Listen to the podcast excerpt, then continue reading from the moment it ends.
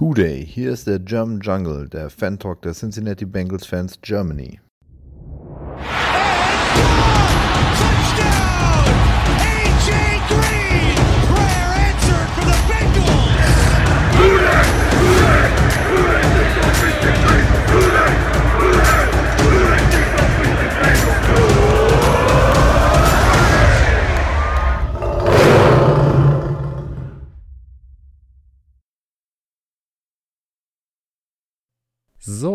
Dann herzlich willkommen zur nächsten Folge des German Jungle Podcast. Mein Name ist der Erik und ich habe heute wieder meine beiden Kollegen dabei. Einmal den Steven. Hallo Steven.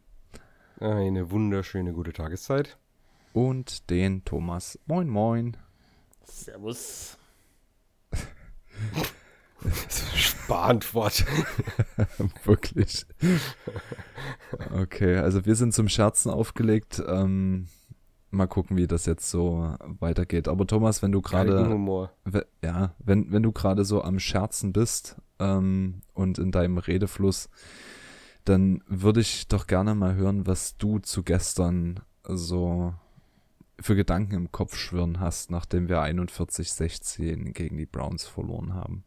Äh, ja, gutes Footballspiel, also zumindest von den äh, braunen Menschen. Ähm, oder die für den Verein Brown spielen. Da war ein gutes Spiel, ähm, haben dominiert, mit dank auch unserer Mithilfe. Äh, ja, wie geht's einem? Äh, mit anderen Erwartungen natürlich ins Spiel gegangen und äh, ja, willkommen in der Realität. Durchschnittsteam. Okay, ähm, Steven, wie siehst du das so? Ja, äh, irgendwie, ja, das Spiel war echte Gülle. Also das war, äh, das, es hatte das, ja, man hat das Gefühl, dass nichts klappen will. Ähm, und es war von Anfang an, wir, also die ersten zwei Drives sahen zwar gut aus, aber der erste endet so schlimm, wie es nur geht. Äh, mit dem Pick 6 von der ja, Goal-Line. Dann ja, und das hat sich dann über das ganze Spiel hinweggezogen. Ein Turnover nach dem anderen. Äh, wir sind nie, also ja gut, wir sind schon in den Rhythmus gekommen, aber wir waren wahnsinnig ineffektiv und die Defense hat sich ja wortwörtlich überrennen lassen. Wobei man zugestehen muss, dass die Offense die Defense immer wieder in schlechte Field Position gebracht hat. Aber ja, ähm, jetzt äh, sind wir wieder auf dem Boden der Tatsachen angekommen. Es gab kein, ja, so ein Comeback, so, so wie der angestachelte Hund, wie heißt das? Also der, der getretene Hund. Äh, ja, wir haben uns nochmal treten lassen uh, und jetzt haben wir eine Woche Zeit, uns die Wunden zu lecken und zu zeigen, dass wir nicht nur Durchschnitt sind, sondern in der zweiten Saisonhälfte auch noch ein paar Spiele gewinnen können, weil die wird mir wahrscheinlich schwerer als die erste Hälfte. Okay. Lass uns mal das Spiel so wenigstens ansatzweise von vorne bis hinten ähm, aufrollen. Ich meine, ihr hattet es gerade schon, oder du hattest es gerade schon erwähnt, Steven, der erste Drive relativ verheißungsvoll, sechs Minuten knapp von der Uhr genommen. Ist jetzt ähm, Konfrontationstherapie oder wie? ähm, ihr, müsst, ihr, müsst, realisieren, das Spiel hat wirklich stattgefunden. Es, es tut weh, wir wollen es alle nicht wahrhaben, aber es ist leider so. Also für mich ähm, war irgendwie gefühlt, und das war wirklich rein subjektives Ding, ähm, die ersten beiden Läufe im ganzen Spiel waren so dermaßen sinnlos, ähm, dass ich irgendwie ein ganz schlechtes Gefühl für, den, für, für den Rest des Spiels hatte. Klar, wir haben dann gleich äh, die erste Third-Down-Conversion gemacht sind dann noch das Feld runtergekommen mit, äh, muss man auch sagen, starke Hilfe der, ähm, der Browns mit zweimal Defensive Offside in unserem ersten Drive, was absurd ist, wenn man sich überlegt, dass, es, dass die Browns viermal Defensive Offside hatten als äh, Flagge in diesem Spiel. Ähm, aber Steven, was, was hat denn Burrow bei diesem Pass auf Chase gesehen? Ähm, der dann von Denzel Ward an der Ein-Yard-Linie von Cleveland intercepted wurde. Ja, der hat Chase gesehen, er konnte nichts anderes sehen. Er hat ja ausschließlich in seine Richtung gestarrt. Ich bin mir nicht mehr sicher, ob er beim Snap nach vorne geguckt hat. Also, selbst, selbst meine Mutter wusste, dass er da hinwirft. Also, und die guckt kein Football. So offensichtlich war das. Also, äh, den Ball hätte ich vielleicht auch noch abgefangen. Ich hätte ihn garantiert nicht zurückgetragen ohne Sauerstoffzelt, aber äh, das war vollkommen offensichtlich. Also, die, die Interception, die ganze Pick Six geht komplett auf Burrow um dich mal zu Schutz zu nehmen, der selbst Denzel Ward war erstmal 10 Minuten am, am, am äh, Sauerstoff. Ich hab's gesehen und ich habe mich ein bisschen beruhigt gefühlt. Ja, mir ging's genauso. Ja, da habe ich, hab ich ein bisschen mit ihm geweibt. Hab mich dann auch geschämt für, aber Sauerstoff verbindet uns. Wie fast jedem Menschen.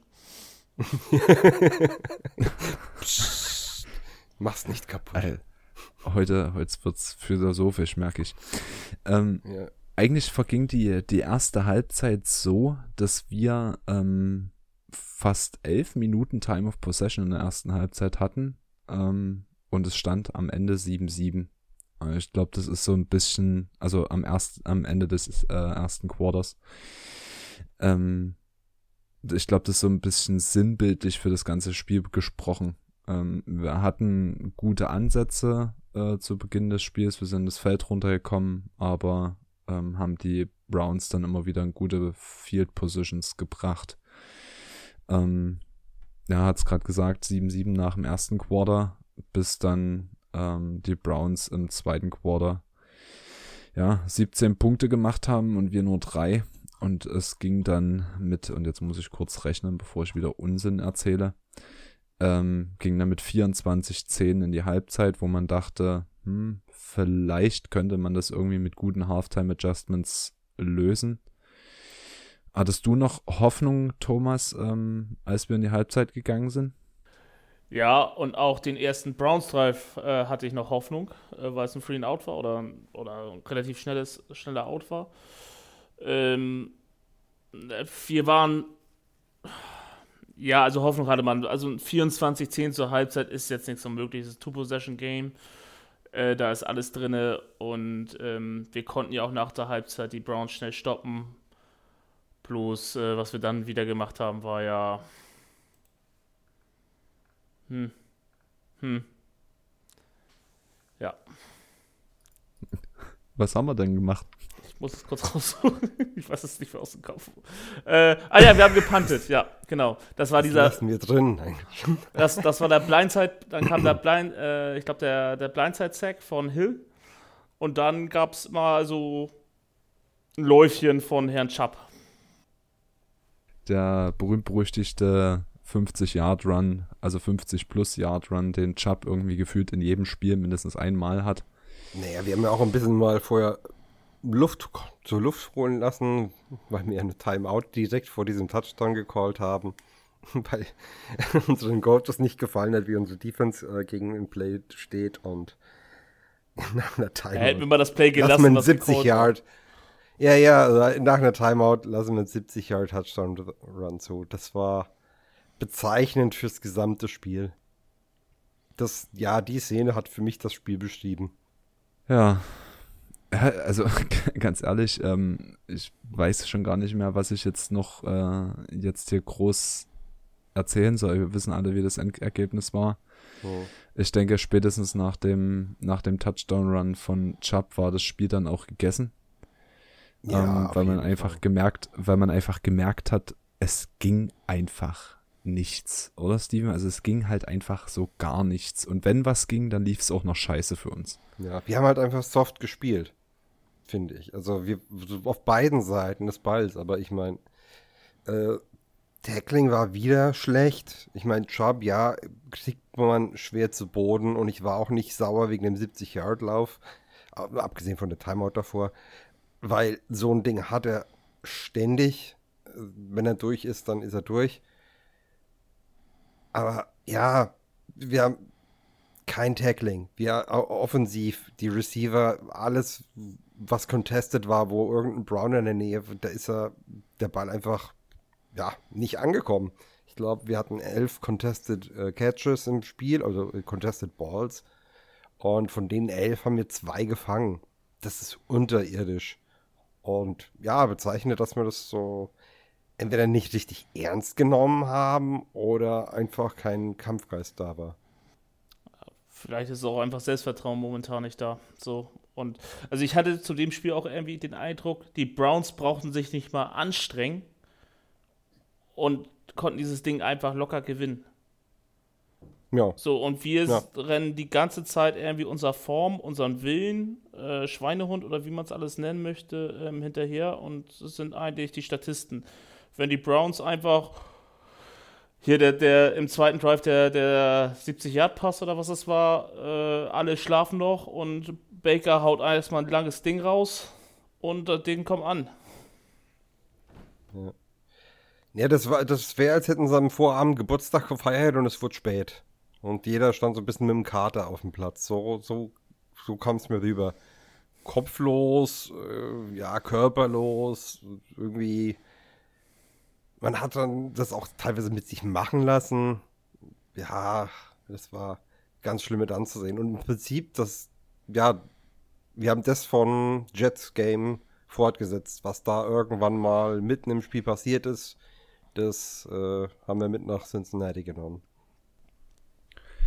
Ähm, aber das, was Thomas gerade gesagt hat, finde ich ganz interessant. Ähm, würde ich vielleicht gerne mal aufgreifen. Du hast gerade gesagt, ähm, wir laufen unserem Selbstbewusstsein hinterher. Wann, in welchem Moment der Season hast du denn mehr Selbstbewusstsein, als wenn du als underrated Team ähm, die Baltimore Ravens so eindeutig schlägst und danach 5-2 stehst in einer der umkämpftesten äh, Divisions der gesamten Liga äh, ganz vorne bist, wann, wenn nicht da, hast du denn das meiste Selbstbewusstsein? Natürlich, du verlierst dann gegen die Jets, das kann passieren, das sollte dich dann nicht in, äh, irritieren.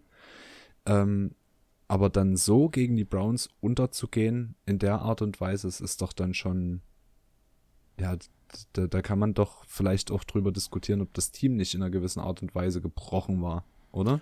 Ja, schon. Also ähm, ich finde, bei Selbstbewusstsein ist auch immer ganz eine ganz schmale Grenze zu arroganten Verhalten. Entweder bist du selbstbewusst oder du kannst auch ziemlich arrogant auf dein Können sein. Und ich glaube, wir haben dieses gesunde Mittel Selbstvertrauen bis hin zu Arroganz überwunden. So sind wir ins Jetspiel reingegangen.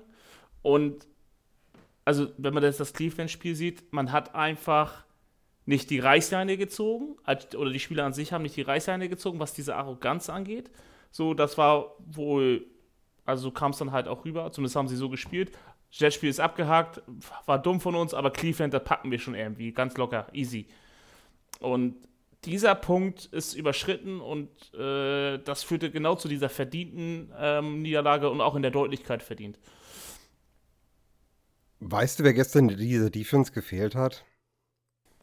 Ein Vontaze Perfect. Ja, richtiger Wichser hat Du, gefehlt. du, du brauchst in dieser Defense, brauchst du irgendein, ja, jetzt vielleicht nicht auf äh, ganz so krassen Niveau wie, wie, wie Perfect, der einfach so, äh, freundlich gesprochen, Psycho, der aggressiv spielt, der wütend spielt äh, und der auch seinen Mitspielern in den Arsch tritt, wenn die nicht genauso Schaum vom Mund haben. Und ich meine es auch gar nicht, dass du da irgendwie eine Defense hast, die unfair spielt. Du musst aber, um Defense zu spielen, musst du hitten wollen. Du musst dem anderen auf die Fresse geben wollen. Und das bei jedem Snap. Und wenn du das nicht machst, spielst du scheiße. Egal. Ähm, e egal, was du da tust, du, du bist einfach hinten dran, einfach weil du nicht in diesem Modus drin bist. Ja, und da muss ich jetzt entweder schnell eine entwickeln oder wir werden die zweite Saisonhälfte dann vielleicht auch weiter so Probleme haben in harten Spielen. Es wird eigentlich so ein richtiger Bad Boy. So, so, so wie Pac-Man oder was weiß ich, ne? So einfach die mal, die, die Teams dann einfach sagen, hier, so geht's nicht weiter. Verpisst euch aus unseren, aus unserem Jungle. Irgendwie in der Art. Aber also ich kann die Argumentation nachvollziehen, ähm, aber ganz ehrlich, in der, in der ersten Saisonhälfte jetzt, äh, wir wollen ja den, den Rückblick nächste Woche machen, aber ähm, war ja in den überwiegenden Teil der Spielen, also in, äh, ja, sagen wir mal, sieben der neun Spiele, die wir jetzt hinter uns haben, waren ja die Defense eher die stärkere Gruppe von beiden. Also wenn man das jetzt vergleicht, Offense gegen Defense. Ja, weil Und jetzt, wenn es gut läuft, brauchst du dieses, ich, ich nenne mal das Arschloch auch nicht. Das Arschloch brauchst du, wenn es nicht gut läuft. Dann, da, dann ist der, dann hast du da jemanden, der zusieht, dass alle wieder in Fokus kommen. Wenn es gut läuft, kannst du auf so einen verzichten, aber ja, es läuft halt nicht pausenlos gut. Was uns auch gefehlt hat, ist sozusagen so ein Momentum-Change-Turnover. Ja, So, wir waren ja gegen viele Sachen, also wir haben jetzt das Turnover-Battle schon wieder mit minus 3, minus 4 verloren. Ähm, wir stehen jetzt bei minus 5 oder minus 6 auf der ganzen Saison und das fehlt einfach. Ja, wir haben gegen die Jets, haben wir gut Turnovers kreiert. Was haben wir draus gemacht? So, und das ist jetzt auch wieder bei, ähm, bei dem Spiel gewesen. Die, die Browns brauchten sich offensiv nicht großartig anstrengen für ihre Yards. wir hatten eh ein kurzes Feld oftmals. Ich glaube, der erste Drive war lang und danach hatten die eigentlich äh, fast nur noch ja, überschaubare Distanzen zu überwinden. Ja, der lange Pass äh, von der 40 ungefähr und dann der Run nach der Halbzeit waren eben halt extrem lange Drives. Und sie haben sie auch schnell gemacht. Ne? Die sind ja mit ganz wenig Plays äh, übers Feld marschiert. ja, mit dreien. Also zusammen drei Plays, um zweimal in die Endzone zu kommen. Ich meine, das siehst du ja dann auch in der Time of Possession. Die hatten 24,5 Minuten äh, Time of Possession. Das heißt, wir hatten über eine halbe Stunde, äh, 35, über 35 Minuten den Ball. Und, wir haben nichts mit anfangen können. Also wir haben, wie gesagt, wir haben Yards gemacht. Ja, wir haben den Ball bewegen können. Das hat man immer wieder gezeigt. Aber wir konnten, äh, ja, wir, wir konnten keine Stiche setzen. Okay. Ähm, ich würde gerne in diesem Zusammenhang vielleicht noch ein Thema ansprechen. Ähm, ich möchte da jetzt auf jeden Fall nicht die Schuld darauf schieben, dass wir verloren haben. Wir haben auf jeden Fall gegen die Browns verloren, weil wir wieder das schlechtere Team waren, weil wir wieder schlechter performt haben und auch weil wir ja dem Gegner in die Karten gespielt haben. Jetzt mit der Interception, mit dem Time, äh, mit dem Pick Six, mit der, mit dem Timeout vor dem Touchdown Run, mit der ja, Busted Coverage bei dem äh, tiefen Pass. Ähm, welchen Faktor haben denn die Schiedsrichter in diesem Spiel gespielt, Steven? Ich hatte nicht den Eindruck, dass sie das Spiel wirklich unter Kontrolle hatten. Phasenweise fand ich es gut, wie sie kommuniziert haben, dass sie, dass sie sich äh, abgesprochen haben und dass sie auch dann zum Beispiel Calls oder Non-Calls äh, erklärt haben. Fand ich gut. Aber das war teilweise haben sie so viel, also so viele Dinge nicht geflaggt, die absolut flagwürdig waren. Also von Holdings, dann auch ähm, Late Hits oder Hits gegen den Helm von Burrow, die einfach gar nicht geahndet worden sind. Und ich hatte das hat dann vielleicht auch teilweise zu überaggressiv, überaggressiven Verhalten eingeladen, weil ich fand das teilweise auch wirklich grenzwertig, wie später noch reingegangen wurde. Nicht nur bei Burrow, aber auch jetzt, ich glaube bei Chase einmal an der Seitenlinie kann ich, oder zweimal. Äh, fand ich äh, keine gute Leistung. Thomas, was sagst du dazu als äh, Kollege quasi? Also ich fand, dass sie das Spiel nicht unter Kontrolle hatten. Ähm, sie haben sehr viel durchgehen lassen. Ähm, jetzt mal diese Rudelbildung nach äh, Burrow sein ähm, Hit von Clooney, Clowney, vom Clown. Ähm, wenn man jetzt mal das mit dem, der Nacht, mit dem Nachtspiel vergleicht, äh, Aaron Donald kriegt für einen kleinen, harmlosen Schubs, Schubser einen Roughing the Passer Call und Clowney mit dem Helm äh, nicht. Ähm, Finde ich grenzwertig. Und das Gerangel, ähm, da hätten beide Teams ähm, eine 15-Yard-Strafe sehen müssen. Weil das ging gar nicht, was, was da abging. Und ähm, das war für mich so ein Zeichen, ähm, dass sie das Spiel nicht unter Kontrolle haben. Ja, man kann darüber streiten, äh, dass sie Sachen äh, für das eine Team positiver ausgelegt haben, für das andere Team da, dadurch auch negativer. Aber äh, ich würde das jetzt nicht festmachen, dass wir daran irgendwie schlechter waren, als wir hätten sein können. Wir waren, wir waren eigentlich viel besser, als wir aufgetreten sind. Äh, viel schlechter, als wir aufgetreten sind. Also, die Schiedsrichter haben keine Schuld irgendwie an unseren. Äh, Okay, so, die Refs hätten uns zum Sieg helfen können, aber das, sie hätten sich sehr anstrengen müssen. Und sie Ja, haben es nicht genau. mal ansatzweise getan. so So, also was, was ich auch so sehe, ähm, gesehen habe, ähm, bei dem langen Pass in, im zweiten Quarter, ähm, da hatte irgendein Guard, äh, ich glaube, äh, einen unserer D-Liner umarmt. Per Regel ist das ein Holding. Ähm, ja, wurde nicht gesehen und das passiert dann eben. Also worauf ich mit meiner Frage abspielen will, ist nicht, dass wir aufgrund der Schiedsrichter verloren haben, sondern dass die Schiedsrichter für mich sogar noch schlechter waren als wir.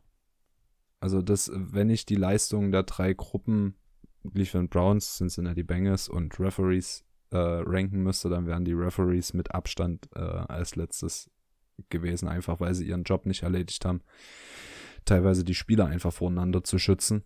Ähm, insbesondere was Steven ja schon gesagt hat, der Hit gegen Burrow. Ähm, in der Aktion erinnere ich mich, dass äh, ein Linebacker noch sehr, sehr spät, als Chase schon am Boden lag, ihm noch in den Rücken gefallen. Ähm, ich glaube, ein Linebacker von den Browns hat auch an der Seitenlinie nochmal versucht, äh, Chase eine mitzugeben, als der schon im Aus war. Der ist dann ausgewichen. Also da waren halt so richtig dreckige Sachen von den Browns dabei, die ich einfach ja unterbunden hätte sehen wollen von ähm, von den Referees, was aber halt nicht gemacht wurde und dementsprechend wollte ich es einfach bloß nochmal ansprechen, dass ich diese Leistung der Referees katastrophal fand ähm, aber nicht, dass es ein Faktor war, der uns das Spiel irgendwie gekostet hat oder der irgendeinen Punkt begünstigt oder ähm, nicht begünstigt hat. Also ich hoffe, das ist so halbwegs verständlich. Ja, auf jeden Fall. Okay. Ähm, lass uns aber trotzdem mal kurz drüber sprechen. Habt ihr oder Steven, hast du was Positives, was du aus dem Spiel ziehen würdest? Boah, ich kann eigentlich nicht wirklich was Positives rausnehmen, ehrlich gesagt da ist jetzt keiner dabei, den ich irgendwie highlighten können oder wollen würde. Mixen hatte, finde ich, ein bisschen ein Bounceback-Spiel. Wirklich effektiv laufen konnte, oft nicht, weil er in der Land of Scrimmage schon abgewürgt worden ist. Wenn er durchgekommen ist, war das solide. Aber ansonsten fand ich es ja, durch die Bank schwache Leistung. Thomas, du? Ja, Mixon und Higgins kann man positiv erwähnen, aber das ist jetzt nicht irgendwie, ey, ihr habt ein gutes Sp Spiel gemacht, das war einfach nur, sie waren da. Ähm, Markus Bailey hatte zwei, drei gute äh, Aktionen, ja, für, für einen Backup-Player immer schön, aber eigentlich gibt es da. Stanley Morgan fand ich gut. Also der hat seine Playtime genutzt, ne? schöne Blocks gesetzt auch noch, aber äh, du, hier kannst du nur das Team bewerten und das Team war schlecht. Stanley Morgan gebe ich dir recht, aber Higgins mh, mm, fand. Ja, er hat, er hat zumindest seine Catches gemacht, die er machen musste. Ja, aber er hat auch einige nicht gemacht, die er hätte machen müssen. Ein. Bitte? Das war der Touchdown. Ja, Ein. ja, den wichtigen halt, okay. Ja, aber er ist bei 6 von 8 und äh, hat genug First Downs erarbeitet. Aber wirklich, ähm, also du kannst das jetzt nicht sagen, das war ein tolles Spiel von irgendjemandem, weil das Team hat an sich in diesem Spiel versagt. Ja. Und im Endeffekt ist es immer noch ein Teamsport und äh, alle drei sind, ähm, ja, alle drei Teams, Special Teams, Offense, Defense haben nicht gut gespielt. Äh, da hat der eine sich von der anderen und wiederum von seiner Unfähigkeit anstecken lassen. Ja, also absolut. Äh, ja, man hat ja erhofft, dass sich halt so eine Aufbruchsstimmung auftut, äh, aufgetan hätte. Ich fand es auch stark, dass da ähm, nach dem Jets-Spiel Mixon, Bates und wer war noch dabei? Dass sie sich da zusammen äh, vor die hm, ja, vor, Boyd. Bo Boyd, danke. Dass sie sich zusammen vors Mikro gestellt haben, gesagt haben, sich entschuldigt haben, gesagt, das passiert nicht wieder. Ich glaube, die haben dann irgendwie erwartet, äh, dass es dann Selbstläufer wird, dass das sich von alleine umdreht und äh, das ist halt nicht passiert. Und jetzt müssen ja, sie es wirklich es anpacken. Es bringt auch nichts, wenn, wenn die drei sich da vorstellen und das Team nicht mitzieht. Ne? Das darf man auch nicht ver vergessen. Ähm, klar ist, sie haben Cleveland wieder unterschätzt. Äh, Cleveland hat sich nur von sich ähm, reden machen die Woche, weil Ode Beckham äh, gecuttet wurde. Und äh, eins sieht man, dieses Browns-Team ist deutlich besser, wenn Beckham Jr. nicht gespielt hat. Und ähm, Ja. Bin mal gespannt, wo der landet oder ob er irgendwo wirklich schnell landet. Das ist die andere Frage. Ich guck mal auf Twitter. Okay, also man muss, glaube ich, jetzt äh, nach dem Spiel resignieren, dass die Euphorie, die nach Baltimore da war, jetzt weg ist. Ich glaube, das ist das, was so die Quintessenz ähm, ist jetzt der letzten zwei Spiele. Ich glaube auch, dass dieses, dieser Baltimore-Sieg das Schlimmste war, was uns hätte passieren können, gerade. Also vor allem, also in dieser Höhe. Und der das ganze Team so nachlässig macht. Ja, ich weiß nicht. Ich finde es ehrlich gesagt gut. Ähm, auch was jetzt gerade passiert.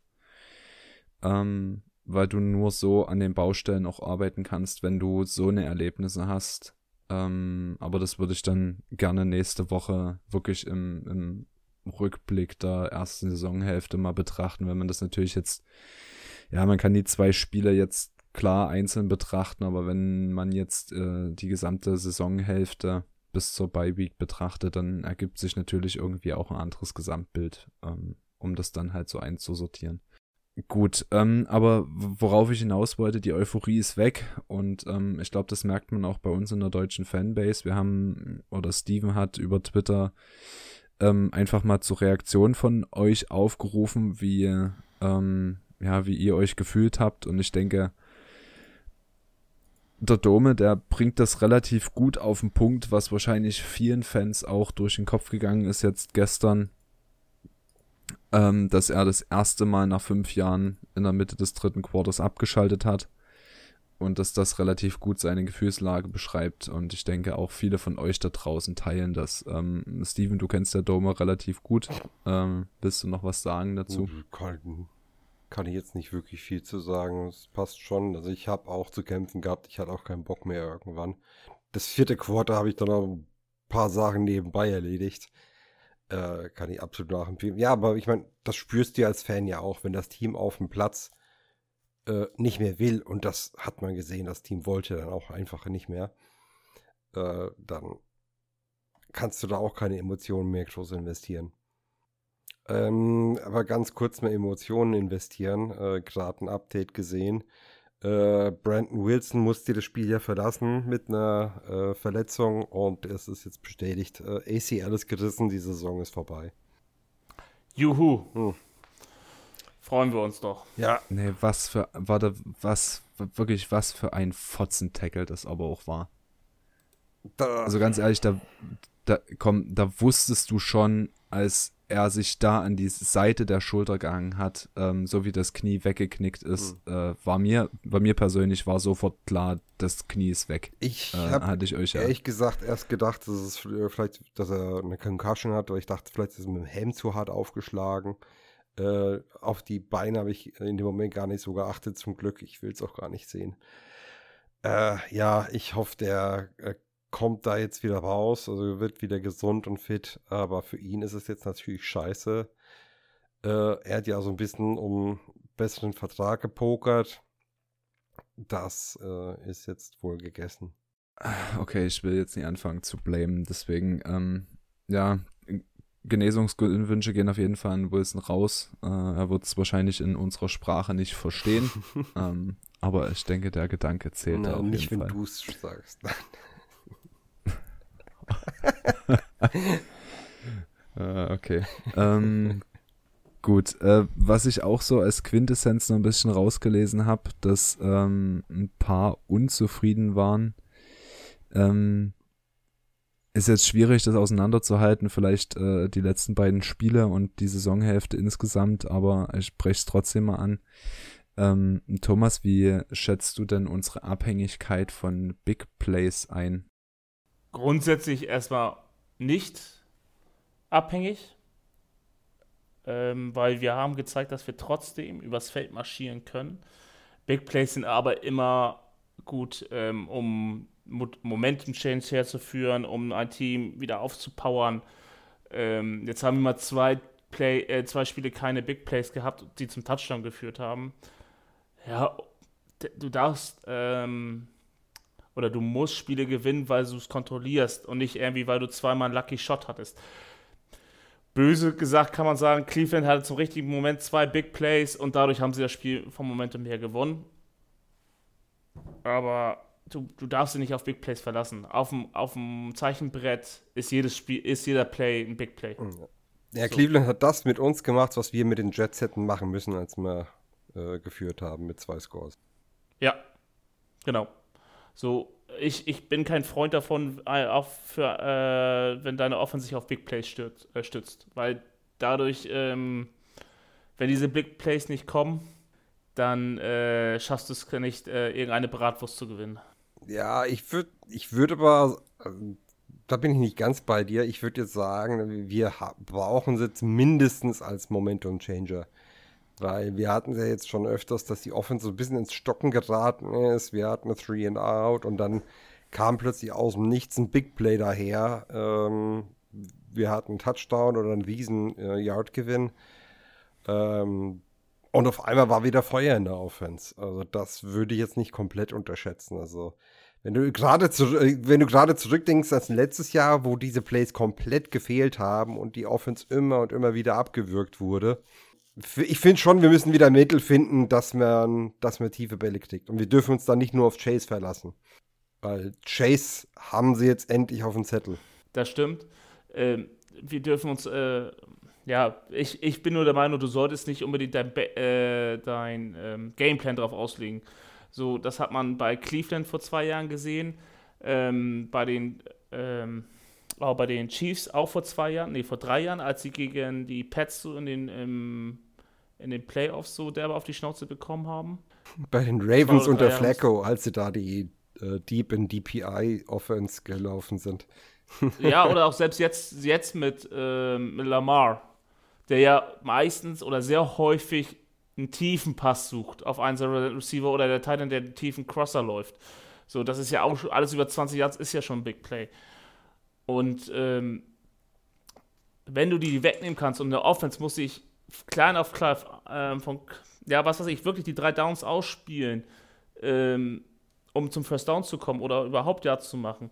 Das ist für viele Offense schon relativ schwer und das können wir ja eigentlich relativ gut. Wir schaffen es ja, Drives wirklich vom Ende, äh, vom Anfang bis zum Ende aufzubauen und durchzuziehen. So, und deswegen kann man auch immer wieder gut Big Play-Elemente mit einfügen. Hat dieses Mal nicht geklappt, aber so ist das Spiel. Ja. Wobei man halt auch, auf, ja, man muss dazu sagen, da waren Dropballs dabei. Chase, Higgins. Wenn du, dann hast du vielleicht zwei Touchdowns mehr auf der Uhr. Dann sieht das, dann läuft das Spiel wieder anders, aber dann sind wir auch wieder bei. Wäre Denzel Ward noch verletzt gewesen, hätte er die Interception nicht gemacht, was, was ich. ja, ja, äh, oder also was wäre, wenn äh, Fantasy Genau, Football wird anders gespielt. Fantasy Football geht es um was wirklich passiert und nicht was passiert wäre. Genau. So, und ähm, das Spiel wäre auch anders gelaufen, hätten wir keinen Pick 6 am Anfang gehabt, sondern hätten wir die drei Punkte genommen vom Feed Goal, was weiß ich. Ja. Ja, da ist halt einfach ganz viel Scheiße aneinander geraten und wir sind nicht zur Seite getreten. Wir haben die ganze Ja. Scheiße mitgenommen. So, und dass die Cleveland O-Line uns äh, dominiert, das war, war ja nicht unklar. Wir waren ja teilweise, oder die ersten zwei Drives waren wir ja wirklich mit einer Fünferfront drauf. Und ähm, also wirklich Heavy Package. Und dann haben sie in den langen Pass gehabt und dann äh, war das äh, Gameplan von äh, Stefanski war gut. Besonders das Game, äh, der Gameplan Adjustment. Offensiv. Okay. Ähm, aber da schließt sich vielleicht die Frage an, jetzt nicht an das, was du gesagt hast, aber mit dieser Abhängigkeit von Big Plays, äh, es wurde auch die Frage gestellt, wo war denn jetzt äh, Tyler Boyd die letzten zwei, drei Spiele? Ähm, warum werfen wir nicht mehr Intermediate in die kurzen ähm, Zones in, innerhalb der Hashs? Warum ist diese, ja, diese Option eigentlich aus unserem Gameplan so gut wie rausgestrichen, rein ja, subjektiv Stil. Er ist nicht rausgestrichen, überhaupt nicht. Ich habe eher das Gefühl, dass Burrow die letzte Zeit sich viel zu sehr auf Chase fokussiert. Startet ihn ja häufiger an. Das haben wir jetzt gegen die äh, Browns mehrfach gesehen, gegen die Jets auch schon. Ähm, dann verliert er dabei den Blick für seine anderen Receiver und wenn Chase gar nicht frei wird, dampft er den Ball zum, äh, zum Wide Receiver oder zum Tight End. Und Boyd ist da, glaube ich, ein bisschen Opfer von. Und vielleicht sollten wir auch wieder konkrete Plays vermehrt callen oder vielleicht auch ähm, vom Lineup her ändern, damit Boyd der erste Read ist. Gerade bei Third Downs ist Boyd so stark. Und das ist eine Waffe, die wir einfach nicht nutzen. Bei den letzten beiden Spielen musste man auch das so sehen. Ähm, das war dann auch der innerliche Druck, den Burrow hat. Ne, der wollte unbedingt, der hat ja versucht wirklich äh, die First Downs zu erzwingen, auch über Chase oder Higgins und ähm, ja, First Read schneller raus damit und ähm, auch gar nicht äh, wahrgenommen, dass er frei ist oder er war an dem Spot, wo er hätte frei sein müssen, war er noch gedeckt oder geblockt. Ähm, das ist ja alles möglich. Und äh, Burrow ist ja auch einer, der relativ schnell seine, seine Entscheidung trifft. Oftmals gut, aber nicht immer. So, und Boyd, das hat man bei dem Touchdown letzte Woche gesehen, den er gemacht hat. Das ist dann wieder die Awareness, dass er sieht, Burrow muss rollen und er rennt dann mit parallel. So, er ist immer noch ein wichtiger Faktor, bloß es ist bei drei Top-Receivern hast du die freie Auswahl und Chase ist nun mal der Lieblingsreceiver zurzeit. Mhm. Okay. Ähm, alles andere, was bei Twitter geschrieben wurde, ähm, schreiben wir uns auf jeden Fall auf den Zettel. Das äh, nehmen wir in die nächste Folge dann mit. Ähm, nichtsdestotrotz haben wir nächste Woche spielfrei. Und ähm, das eröffnet natürlich die Frage äh, an unsere beiden oder an uns, was erwartet ihr jetzt von dem Team oder was muss das Team jetzt während der Bye Week machen, um in der Woche darauf ihr Spiel gegen die Raiders, ähm, die ja auch überraschenderweise verloren haben, gegen die Giants ähm, positiver zu gestalten als die letzten beiden, Steven? Was muss das Team jetzt in der Bye Week machen? Mal wieder zurück äh, ja, in die Spur finden, Fokus finden kapieren, okay, äh, wir sind nicht die geilsten, aber auch äh, jetzt nicht irgendwie in die gegenteilige Schiene reinrutschen und denken, fuck, wir sind scheiße. Äh, es ist ein Team, das gut sein kann, aber jeder muss seinen Job tun. Ne? Und da ist es wichtiger, sich um Gegner vorzubereiten, als irgendwie, keine Ahnung, sich die nächste Touchdown-Dance auszudenken oder ich, das ist jetzt keine Unterstellung, einfach ein dummes Beispiel. Ähm, ja, einfach den verdammten Job auf dem Feld wieder machen und zwar auch mit einer ordentlichen Portion im Wutebauch. Weil ohne geht's nicht. Ohne spielst du Strandfußball. Mhm. Ähm, Thomas, du als Coach, ähm, was würdest du mit deinem Team forcieren, wenn du jetzt in die Bye Week gehen würdest und in der Situation wärst? Zum Glück bin ich nicht in der Situation. Ähm. Du bist jetzt in der Situation. Stell's dir vor und antworte, Alter. Äh, dann denke ich eher an den Gehaltscheck. Nein. Ähm, so, ja. warte, warte, warte, darf ich, äh, warte, ich muss jetzt noch einen Rant halten gegen äh, den Turbokapitalismus. Nee. Vom Kommunisten. ja. So, Sowjethymne ja. jetzt einspielen. Nein, Entschuldigung. Genau. Weiter. Nee, äh, ja, einfach mal wieder also die positiven Momente aus dem Spiel herausholen, aufbauen musst du es, aber auch eben auf die Stärken fokussieren und auch so gut es geht zu unterstützen, ähm, im Gameplan doch nochmal wieder besser zu werden. Ähm, nur falls auch mal ein Veteran oder ein Gestandenen wieder auf die Bank setzen. So, ah, also du, du, du hast ja viele Möglichkeiten. An wen denkst du da, wenn du das jetzt ansprichst? Weiß nicht. Apple würde mir jetzt einfach mal äh, einfallen. Vielleicht wäre jetzt auch so ein Darius Phillips auch ganz gut gewesen, der einfach wirklich mal gegambelt hätte. Ja, auch, ähm, ja, auch dieses Jahr eher durch Schlechtleistung aufgefallen in der Coverage. Aber eben durch seine Gambling im Spiel macht er eben halt auch mal diesen, diese Turning Point Interception. Um, ähm, so, haben, aber was, was hältst du denn von unserem neuen Signing, Hargraves? Meinst du, der hat eine Chance, äh, gegen die Raiders äh, zu starten Sta äh, anstatt Apple? Ich glaube eher, dass Trey Flowers äh, den Vorzug bekommt. Oha. Also was ein bold Prediction. Also, also vor, vor, vor Hargreaves. Ne? Also wenn Apple wirklich auf die Bank muss, dann ist das äh, Trey Flowers. So, aber du, du musst, äh, um auf Eriks Frage zurückzukommen, du musst dieses Team als Coach jetzt irgendwie aufbauen, sei es durch irgendwelche ey, notfalls einfach sagen, so diesen Samstag, wo wir Freiheit gehen wir jetzt erstmal zusammen ein Saufen. Einfache Teambuilding-Maßnahme. Richtig. Hier mal ein Heben, Jungs. Auf. Ja, nicht lang schnacken. vielleicht sollten sie nicht in die gleiche Bar gehen wie Urban Meyer, aber Oh Gott. Das, oh ja, bitte. Das, das, äh, wobei ich mir die Szene mit Zack Taylor nicht vorstellen könnte. Ohne Scheiß. Ah. Ja, Ich Zack nicht, Taylor aber- wirkt dann eher auf, auf mich einer, der beim Kindergeburtstag mit Serviette rumrennt, damit keiner die Möbel voll patscht. Nein, also du, du musst, du musst das Team, also das Team hat ja, äh, Taylor hat das Team ja nicht verloren, aber du musst das, du musst jetzt erstmal die, äh, die Spieler wieder so hinkriegen, dass sie sich auf ihre Stärken fokussieren ähm, und ähm, jetzt nicht geknickt aus der Sache rausgehen. Also ich finde auch, dass die Bye genau zur richtigen Zeit kommt. Meinst du, die Defense hat Anarumo verloren jetzt in den zwei Spielen? Nein, glaube ich nicht. Oder? Ich glaube, die Coaches haben das Team immer noch voll un- hinter sich. Ähm, die Spieler haben bloß nicht sich selber. Also die, die haben sich selber einfach zu arrogant, zu überschätzt verhalten und äh, mussten dementsprechend jetzt die Strafe kassieren. Wir haben jetzt die Chance, das zu bremsen oder zu durchbrechen mit der Bye Week und dann nach der Bye ähm, gegen Oakland wieder eine ganz andere Performance. Äh, Las Vegas. Ja, sorry. Ich hoffe, dass keiner nicht schon eine Woche vorher hinfliegt und einfach bis dahin im Casino bleibt. Ja, maybe, maybe. Nein.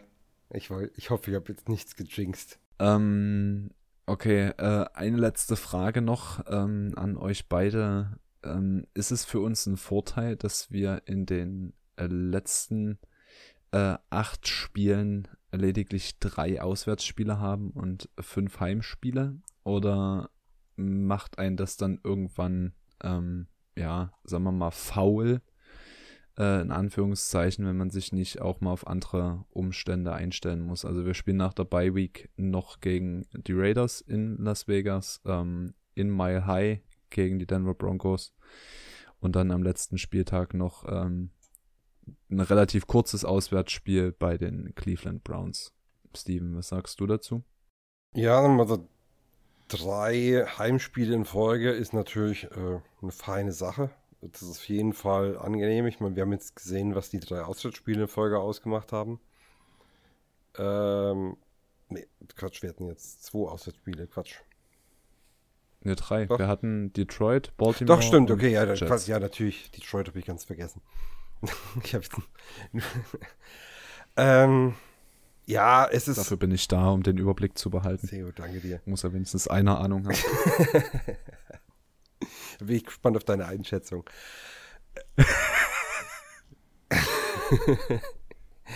äh, ja, also es gleicht, es gleicht für mich ein bisschen aus, dass es eine schwere, ich wollte jetzt sagen Rückrunde wird, aber zweite Hälfte wird. Äh, Raiders sind kein einfacher Gegner, auch wenn die jetzt äh, diese Woche sehr viel Gesprächsstoff äh, an der Backe haben. Ich sag's mal so. Äh, die 2020 Draft Class äh, erweist sich als diskussionswürdig, um es mal vorsichtig zu formulieren. Ja, Steelers wird ein hartes Spiel, Chargers wird ein hartes Spiel, die 49ers liegen uns traditionell, nicht so. Und Mile High, da, das ist immer ekelhaft dort zu spielen. Das ist tatsächlich ein Standortvorteil, den die Broncos da haben. Dann Ravens, Chiefs und Browns zum Ausklingen der Saison, damit es nochmal richtig eklig wird. Ja, ähm, wird, wird hart, wir müssen uns warm anziehen. Wir brauchen uns vor niemandem verstecken, aber wir dürfen nicht erwarten, dass es äh, ein Alleingang wird. Okay. Thomas, was sagst du? Alles ist drinne. Von Top 5 Pick bis zu einem Late 20 Pick. Top 5 Pick. Uh, das, oh, oh, die Offseason. Top 5 Da, Pick, da- Alter? Was hast du gesoffen? Genug. Ich bin mir gar nicht sicher, ob das noch ginge. Warte mal.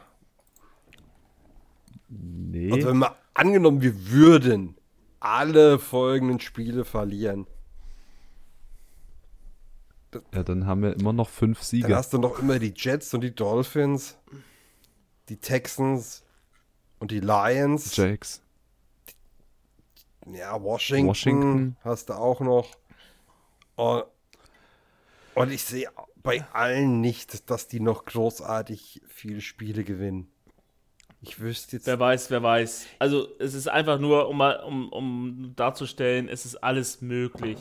So, wir können noch eine richtig gute Saisonfinale haben. Wir können aber auch, wenn wir die falschen Schlüsse ziehen, die falschen ähm, Entscheidungen treffen eventuell oder auch einfach nur beschissen spielen, ähm, ist alles möglich. Ne? Also ich will einfach nur drauf, wir sind weiterhin nur ein Durchschnittsteam, das jeden schlagen kann, aber auch von jedem besiegt werden kann.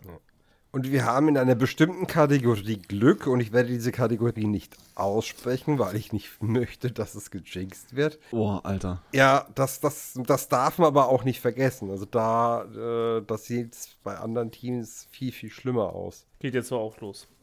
Ja, natürlich. Das, das ist jetzt die Zeit, wo halt auch, äh, ja, wo, wo die Ermüdungserscheinungen dann an, ansetzen. Genau, vielleicht ist dieses Team auch einfach nur müde. Und wenn es nur mental müde ist. Wenn es nur mental müde ist, wäre gut. Ja, das wäre wirklich. Auf jeden Fall, wie gesagt, es ist alles drin. also wir könnten, ich glaube, wir können nur ein Team nicht schlagen und das sind die Tampa Bay Buccaneers, aber sonst können wir jedes Team in der NFL gerade schlagen. Ähm, aber wie gesagt, wir können gegen die Jets verlieren. Wir haben knapp nur gegen die Jacksonville äh, Jaguars äh, gewonnen. Ähm, selbst gegen Houston können wir, wenn die einen guten Tag haben, richtig kacke aussehen. So, Erik, und jetzt bist du dran mit deiner Expertenanalyse. Was ist die Frage? Ja, die hast du mir doch gestellt, also stell sie dir selbst. Also ursprünglich habe ich ja die Frage gestellt, ob es ein Vor- oder Nachteil ist, wenn man viele Heimspiele hat. Also wir sehen Steven so abgewichen.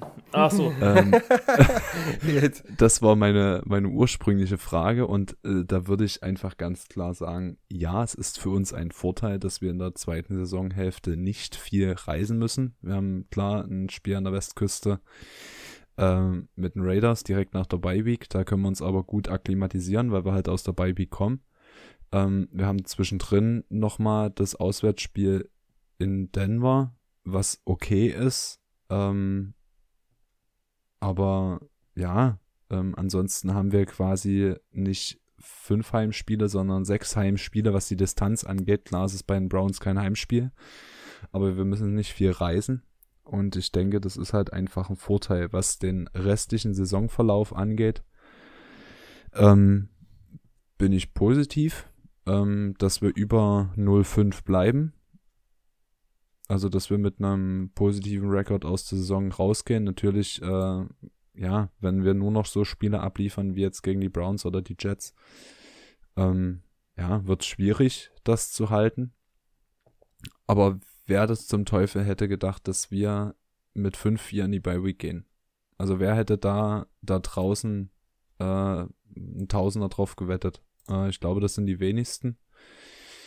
Ähm, und dementsprechend bin ich zufrieden und ich bin noch positiv gestimmt. Ähm, ich sehe ehrlich gesagt das äh, Spiel in Woche 12 als Knackpunkt gegen die Steelers. Ähm, das ist für mich das richtungsweisende Spiel. Nicht gegen die Raiders, sondern gegen die Steelers dann. Ich wollte dir jetzt schon vorwerfen, ein rhetorischer Schlangenmensch zu sein. Du hast das ja dann tatsächlich noch weiter ausgearbeitet. An dir ist ein Anwalt Nein. verloren gegangen. Ja, äh, Diplomatie kann ich. Anwalt, Ich kann nicht nicht viel. Diplomat. Okay, gut. Ähm, war heute eine kurze Folge.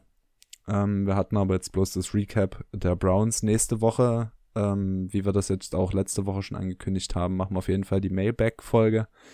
Wir nehmen die äh, Inputs aus Twitter auf jeden Fall schon mit. Wir werden bei Facebook auch in der Gruppe nochmal fragen und auch über die Facebook-Page, die wir haben, werden dann die ja, Eindrücke, Fragen, Wünsche, Anregungen da dann auch mitnehmen. Wenn ihr aber proaktiv noch was wissen möchtet, wenn ihr proaktiv irgendwas einzubringen habt, wendet euch gerne an uns.